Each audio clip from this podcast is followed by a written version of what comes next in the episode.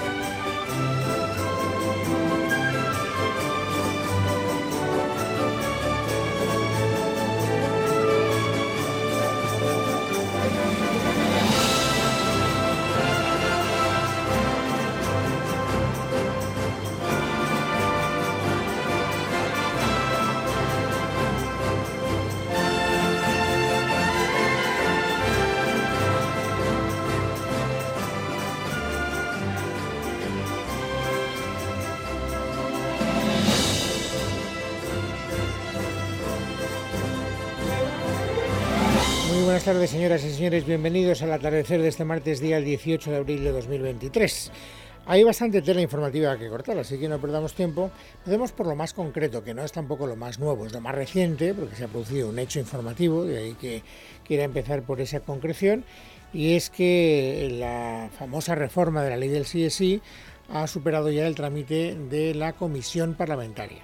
Por lo tanto, el informe de la ponencia ha sido aprobado, pues se ha aprobado con los votos a favor del Partido Popular y los votos en contra de todos los socios del Partido Socialista y el jueves, que es pasado mañana, se tiene que someter a votación en el Pleno. Pero naturalmente pues ya hoy se ha anticipado lo que va a ocurrir, lo que va a ocurrir el jueves y sobre todo se han reproducido todos los discursos que venimos oyendo en días atrás. Por eso digo que no es nuevo, aunque es lo más reciente como hecho informativo.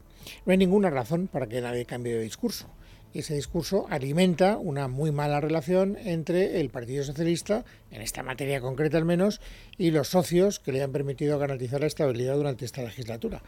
Después del Consejo de Ministros, porque hoy es martes y ha habido Consejo de Ministros, ha salido la ministra portavoz. Ya habíamos escuchado con anterioridad todas las críticas de sus socios, que ahora también volveremos a resumir.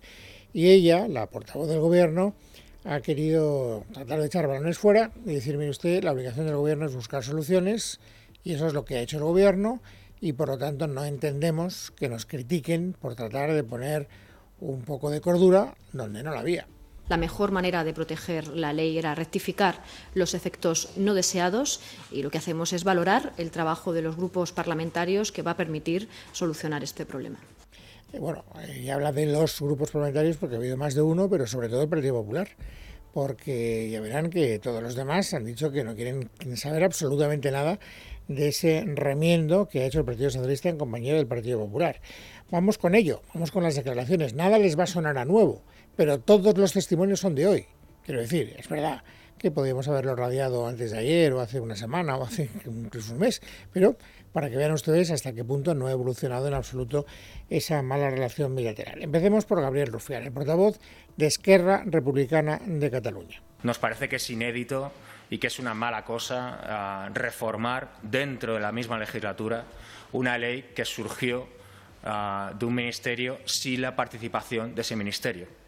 Es eh, marciano, es una marcianada, todo el mundo sabe perfectamente por qué se está haciendo lo que, está haciendo, lo que se está haciendo. Bueno, no les tengo que recordar que Esquerra Republicana de Cataluña y Bildu fueron los dos grupos parlamentarios en los que la semana pasada se apoyó el gobierno, el Partido Socialista, para sacar adelante la ley de vivienda, de la que luego hablaremos porque, como estaba en la previsión, se está convirtiendo en uno de los ejes de campaña de cara al día 28 de mayo.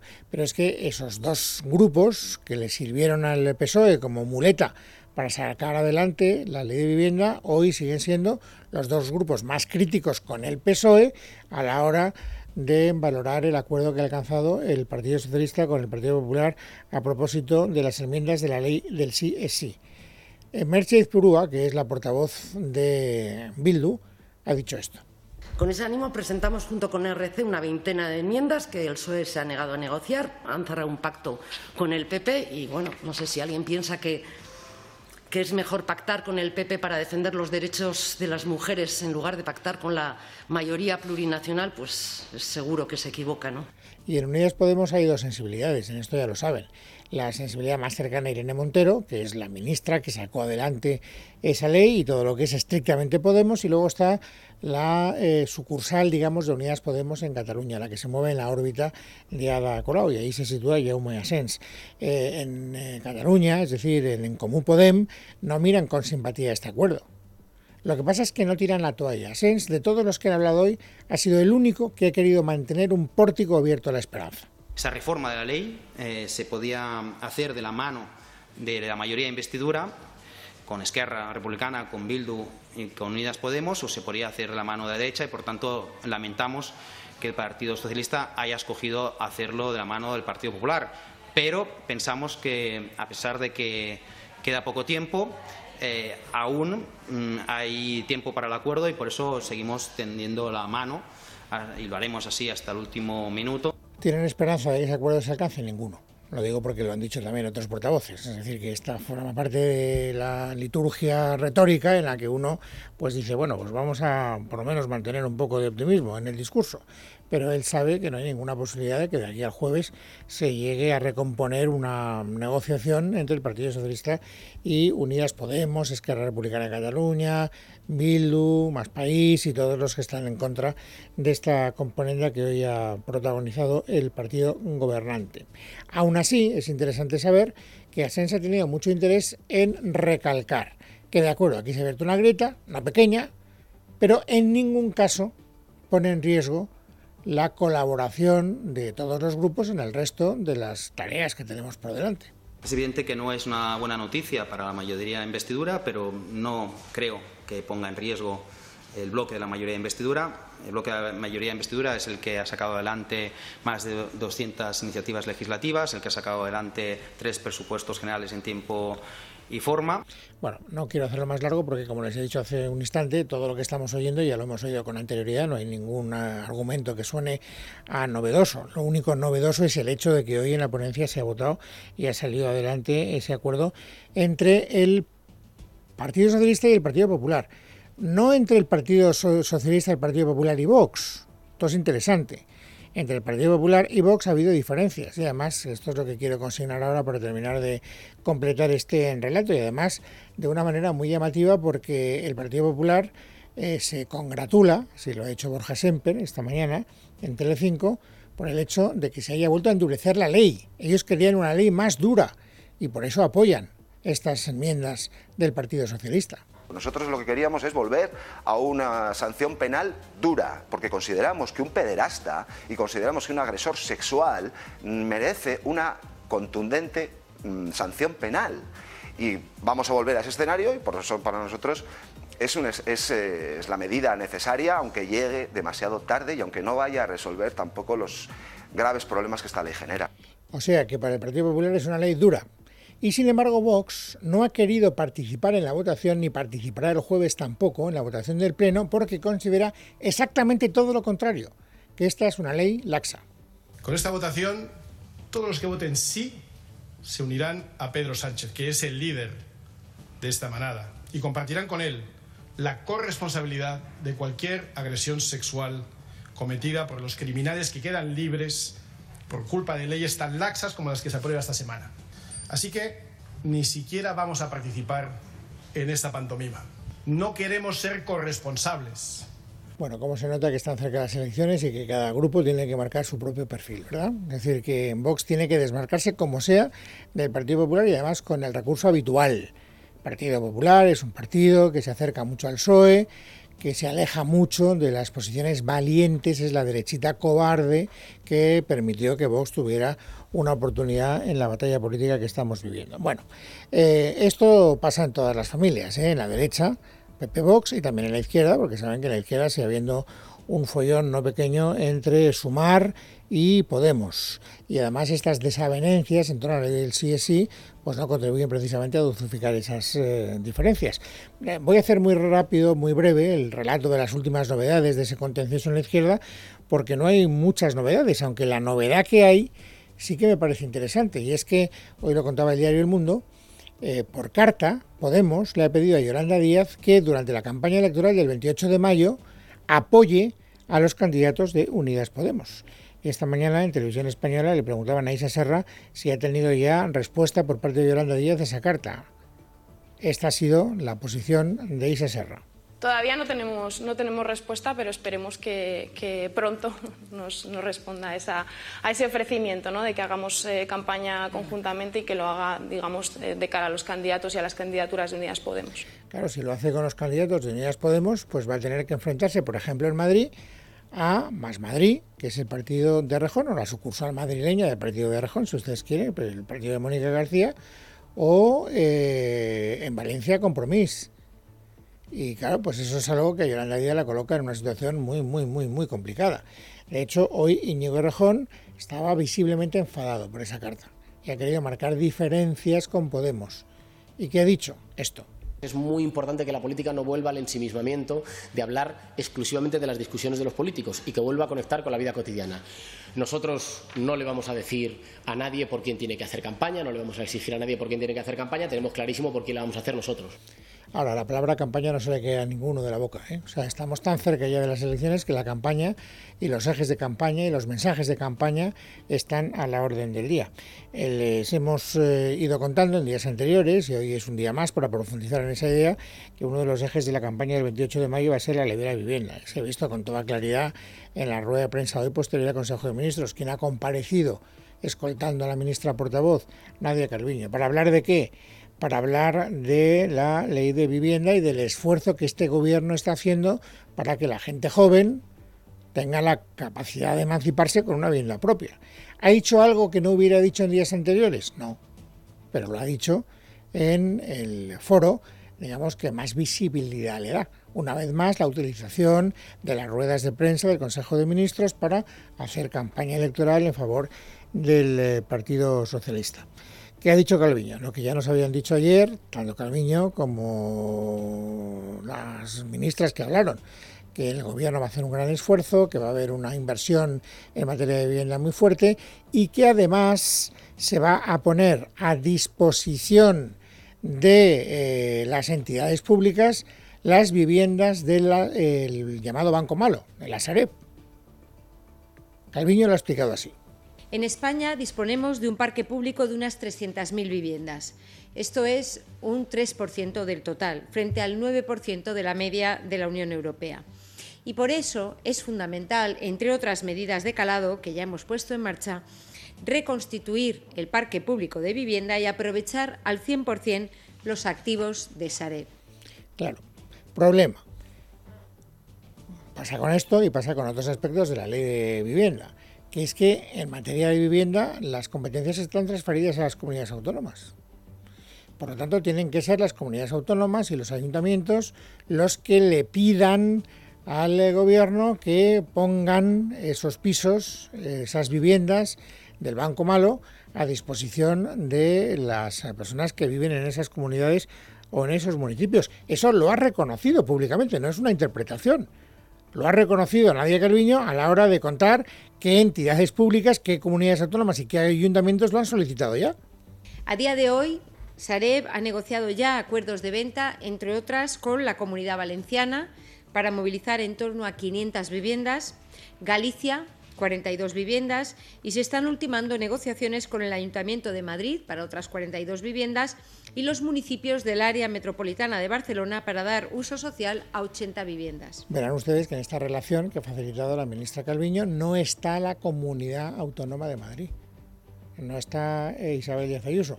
Por eso hoy, reconociendo también que, por lo tanto, esto forma parte de las competencias autonómicas, no de las nacionales, eh,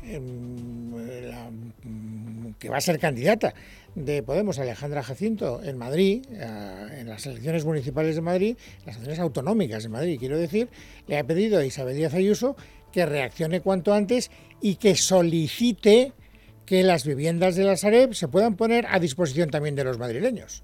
Hemos remitido un burofax urgente a Isabel Díaz Ayuso para instar a Isabel Díaz Ayuso a que de forma inmediata contacte con el Gobierno de la Nación, contacte con el Gobierno de España para iniciar los trámites para incorporar al Parque Público de Vivienda de la Comunidad de Madrid las viviendas de la Sareb.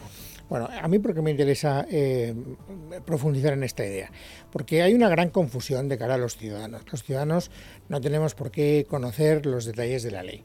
Se nos vende con gran alaraca que el gobierno, preocupadísimo por los problemas que afectan a los ciudadanos más desfavorecidos, quieren hacer una ley de vivienda muy eh, avanzada.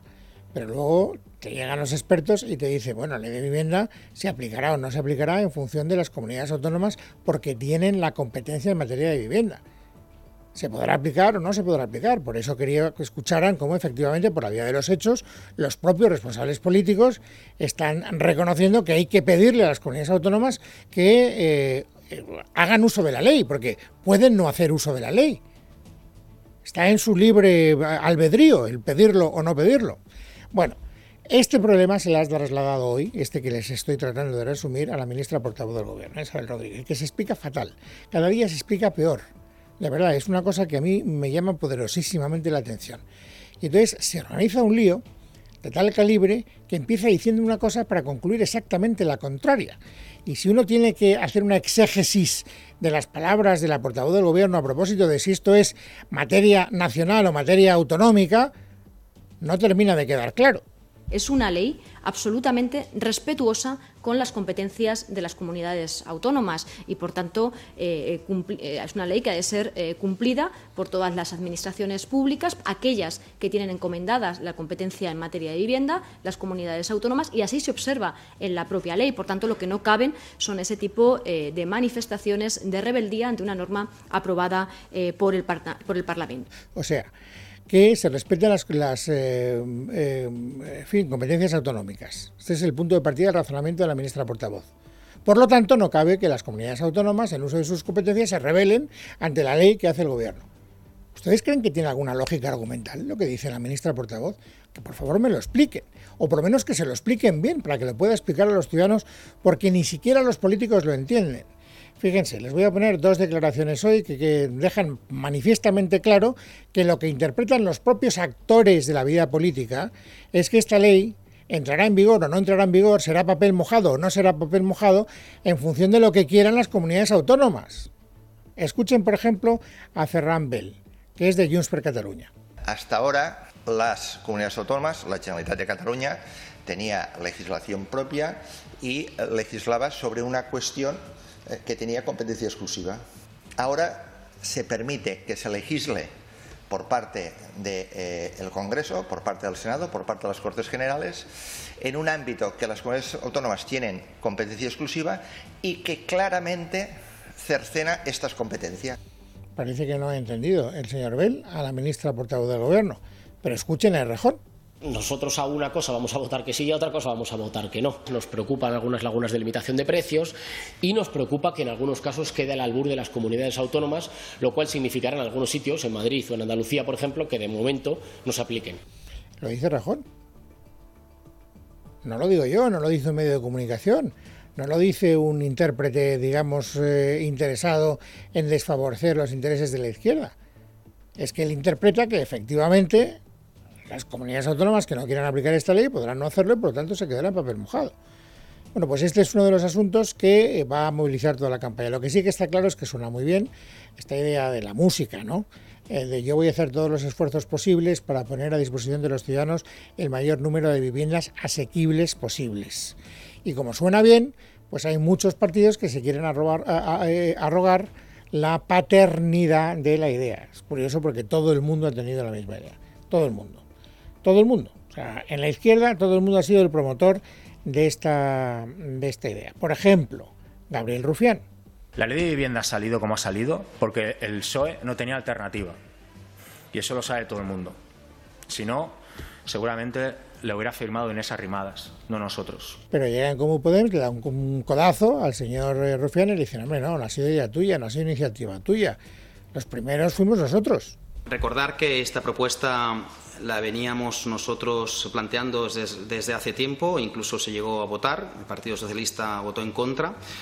Lo digo porque ahora parece que, sea una propuesta del Partido Socialista. Esta propuesta de movilizar esas eh, viviendas es una propuesta nuestra. Bueno, ¿esto qué es lo que demuestra? Pues lo que demuestra es que efectivamente va a ser uno de los grandes argumentos de la campaña electoral. Se trata primero de colgarse medallas y en segundo lugar de eh, quitarle las medallas a quien se las quiera poner si ese que se las quiere poner está en la oposición, que es lo que ha hecho hoy el portavoz del Partido Socialista en el Congreso de los Diputados, Pachi López. A Pachi López no le preocupa tanto de quién fue la idea. Lo que le preocupa es dejar claro que es una buena idea en todo caso, que mejora y con mucho las pésimas ideas que en materia de vivienda ha tenido hasta ahora quién, su adversario, el PP. Como propuesta ha puesto encima de la mesa construir vivienda privada. Eso no resuelve absolutamente nada. Es que no saben qué hacer porque la forma, fórmula neoliberal que fue la que ellos aplicaron y que siguen defendiendo fue un absoluto fracaso. Es decir, la propuesta del Partido Popular lo único que vuelve a hacer es cebar la burbuja inmobiliaria. Y naturalmente ha habido respuesta por parte del Partido Popular y además una respuesta que ha empeñado el protagonismo particular de Alberto Núñez Feijóo, del jefe del partido y líder de la oposición, que lo primero que ha pedido, yo creo que es, eh, una petición absolutamente baladí, por un lado y por el otro, eh, por los dos, pero bueno, por pedir que no quede. ¿Qué pide? Que por favor no se haga populismo con esta materia. Yo no voy a hacer demagogia con un tema complejo, que es la política de vivienda. No hay soluciones fáciles para problemas complejos. No hay medidas populistas que lo único que traen son más problemas. Y no planteo medidas intervencionistas que lo que trae es un encarecimiento de los precios. Y esta vez, y esto me parece que está bien como corrección a la hora de hacer un eh, discurso político, no se ha limitado a decir lo que no hay que hacer, sino que además ha añadido lo que hay que hacer en opinión del Partido Popular y por lo tanto ha enumerado las medidas que él, en esta materia concreta, propone. Una ayuda a la emancipación de mil euros para pagar los gastos objetivos por alquilar o comprar una vivienda. Avalar lo que cuesta la fianza. Ampliar el bono de alquiler joven, porque hay miles de jóvenes que lo han pedido y se han quedado sin él. Conclusión, también el Partido Popular, esto lo podíamos deducir por las declaraciones que ha venido haciendo en los días últimos Isabel Díaz Ayuso, también va a utilizar la vivienda como herramienta electoral para procurar que los votos vayan a las urnas de los partidos eh, correspondientes. Bueno, al margen de la contienda electoral están los empresarios y hoy ha quedado claro, tampoco es una novedad, que ellos tampoco ven con buenos ojos la ley de vivienda que han pactado el Partido Socialista, Esquerra Republicana de Cataluña y Bildu. Y la patronal ha vuelto a protestar. Leticia Vaquero. Buenas tardes. Mientras el Gobierno da por resuelto el problema de acceso a la vivienda de alquiler en España con su nueva ley, el presidente de los empresarios, Antonio Garamendi, critica el intervencionismo y el populismo de la norma. Declaraciones hechas durante su asistencia al desayuno informativo de Nueva Economía Forum. Hay que evaluarlo porque parece que hay una serie de viviendas que no están en los sitios donde posiblemente se necesita o incluso puede haber una serie de viviendas eh, que no están en el eh, estado de condiciones. Nosotros no podemos eh, compartir es el intervencionismo en lo que es todo lo que es el mercado mercado, eh, en este caso, por ejemplo, de alquileres, de tal manera que, bueno, que decisiones que parecen muy interesantes, que nosotros consideramos populistas eh, y de intervencionismo, lo único que van a provocar es justamente lo contrario de lo que se pretende. Le parece bien que se creen viviendas sociales para alcanzar los niveles del resto de países europeos, pero denuncia que medidas como limitar el precio de los alquileres van en contra del propio mercado. El Gobierno va a aprobar la ley de vivienda esta misma mañana y a partir de las doce y media esperamos la rueda de prensa posterior, en la cual, anunciando una de las leyes estrella del Gobierno, no van a estar las ministras que más han trabajado en ella, ni Raquel Sánchez, ministra de Transportes, Movilidad y Agenda Urbana, ni Ione Belarra, de Derechos Sociales. En su lugar estarán la vicepresidenta Nadia Calviño y el ministro de Agricultura, Luis Planas.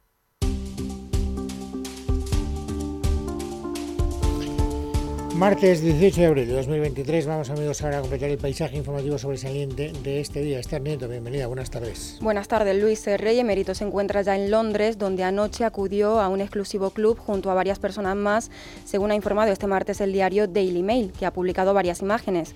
El desplazamiento del emérito es la antesala del viaje que iniciará este miércoles a España, el segundo que realiza desde que se trasladó a Emiratos Árabes Unidos en agosto de 2020.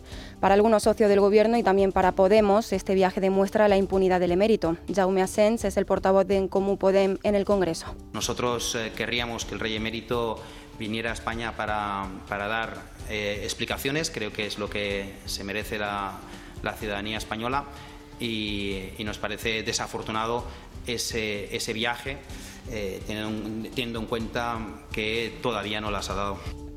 La sequía se agrava en España. La Junta de Andalucía aprobará la semana que viene un nuevo decreto de sequía, el tercero que impulsa desde que comenzara la actual situación de emergencia, con el que movilizará 163 millones de euros. Mientras tanto, el presidente andaluz Juanma Moreno ha pedido hoy al Gobierno central que tome medidas en el tema de la sequía, unas palabras a las que respondía el ministro de Agricultura Luis Planas, criticando el plan presentado la semana pasada por la Junta para Doñana. Le pido al Gobierno de España que asuma su responsabilidad en política del agua, que asuma su responsabilidad en la modernización, eficiencia y gestión del agua y también en toda la cuenca del Guadalquivir. ¿Cómo se puede hacer esta propuesta cuando se sabe que no se dispone de agua y no se tiene título para atribuir esa agua? Y el Gobierno de España está haciendo lo que tiene que hacer. Y evidentemente si se quiere buscar una confrontación política a través del tema del agua, quien lo pretenda hacer deberá asumir la responsabilidad. Por cierto que Luis Planas ha destacado también que los precios de los alimentos están mostrando contención tras los últimos datos conocidos del Instituto Nacional de Estadística, el INE, y que el Gobierno mantiene que van a disminuir de forma progresiva en un futuro próximo. La cifra del mes de febrero era del 16,6, la del mes de marzo es del 16,5. No hablaré de reducción, hablaré de contención. Por tanto, eh, estamos hablando de una contención de los precios en un contexto en el cual España se sitúa claramente por debajo de la eh, media europea. Por tanto, mantenemos la visión de que los precios de la alimentación van a disminuir de forma progresiva y en un periodo próximo. La Fiscalía Anticorrupción se ha mostrado a favor de que el Real Madrid se persone como acusación particular en el caso Negreira, en el que se investigan los pagos por un total de 7,3 millones de euros que el Barça habría hecho al vicepresidente del Comité Técnico de Árbitros, José María Enríquez Negreira, entre 2001 y 2018. El Ministerio Público ha apoyado la personación del club merengue al entender que cualquier equipo que participara en la competición afectada puede considerarse parte perjudicada en esta causa y el Tribunal Constitucional ha admitido a trámite los recursos de inconstitucionalidad propuestos por los gobiernos autonómicos de Madrid y Galicia contra el impuesto a las grandes fortunas. Eso sí, el Tribunal descarta suspender la norma como pedía el gobierno madrileño. María Chamorro. El Tribunal de Garantías admite el recurso contra la ley que graba el patrimonio de todas las personas físicas de cuantía superior a los 3 millones de euros. Aunque admite ambos recursos, descarta suspender la norma como pedía la Comunidad de Madrid y alega que podría vulnerar el principio de seguridad jurídica y los principios de capacidad económica y no confiscatoriedad. Así insiste a que responde a la falta de cobertura legal. El defensor del pueblo ya tiene sobre la mesa el caso de la enfermera andaluza del Hospital Valdebrón de Barcelona, que fue señalada tras publicar un vídeo en la red social TikTok contra la exigencia de acreditar el nivel de suficiencia de catalán en las oposiciones convocadas por la Generalitat. Esmeralda Ruiz. El organismo que dirige Ángel Gabilondo deberá resolver ahora sobre la queja emitida por la plataforma Impulso Ciudadano que a través de un escrito de 10 páginas le insta a abrir una investigación para determinar si la administración separatista ha conculcado derechos fundamentales como la libertad de expresión, actuando de manera discriminatoria por razón de ideología política. La plataforma alerta de que si se consiente este tipo de actuaciones que van más allá del caso concreto, se está poniendo las bases para un régimen totalitario. Pepe Domingo es su presidente y ha hablado en declaraciones a Es Radio. Que ese comportamiento no solamente está destinado a intimidar a la enfermera, sino que la voluntad de ese comportamiento es acabar con la posible resistencia o con la posible disidencia de los ciudadanos en general. Todos aquellos que critiquen el requisito lingüístico para acceder a pruebas de oposición, pues recibirán Es interesante también el recordatorio que se incluye en ese informe del año 2019 cuando la entonces consejera de Salud difundió en sus redes sociales una protesta de sanitarios uniformados, algunos dentro del centro sanitario contra el juicio del 1 de octubre. Veremos cuál es la conclusión del defensor del pueblo. El juez ha ordenado prisión permanente revisable para el autor confeso del asesinato del niño de nueve años, Alex, en el municipio riojano del Ardero, después de que el jurado popular lo hallara culpable del crimen que se produjo el 28 de octubre de 2021. La sentencia impone otros 15 años de prisión al autor del crimen, Francisco Javier Almeida, por un delito de agresión sexual. Javier García.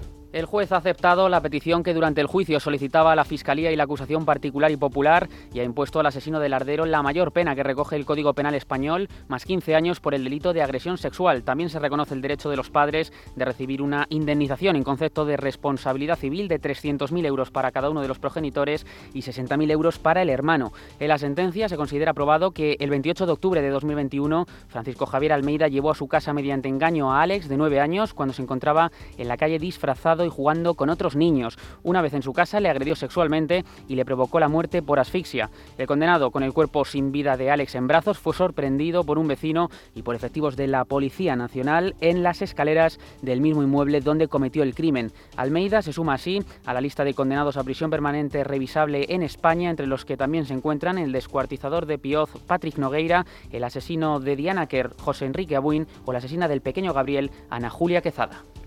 La Guardia Civil ha detenido a un profesor de educación física en Totana, Murcia, por agredir sexualmente a una docena de alumnas. José Francisco Salado. El caso habría sido destapado por la figura del policía tutor, un agente encargado de asistir a las escuelas e institutos a impartir distintos tipos de charlas formativas y educativas a los alumnos.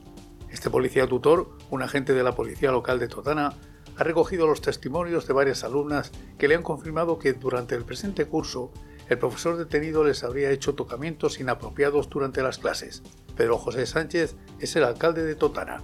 Desgracias como la que se ha vivido en este centro educativo de Totana, noticias como las que tenemos el día de hoy, tienen que ser totalmente barridas de nuestro, de nuestro diario y barridas de nuestra sociedad.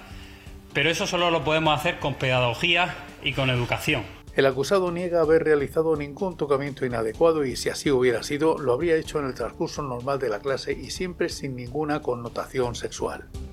Terminamos contándoles que el presidente de Rusia, Vladimir Putin, ha viajado por primera vez en lo que llevamos de guerra a los territorios que su ejército ha ocupado en el este de Ucrania.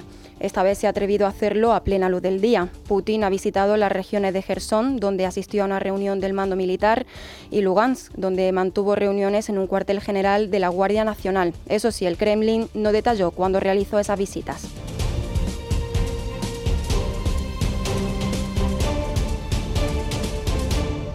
Casa de Herrero. Es rabio.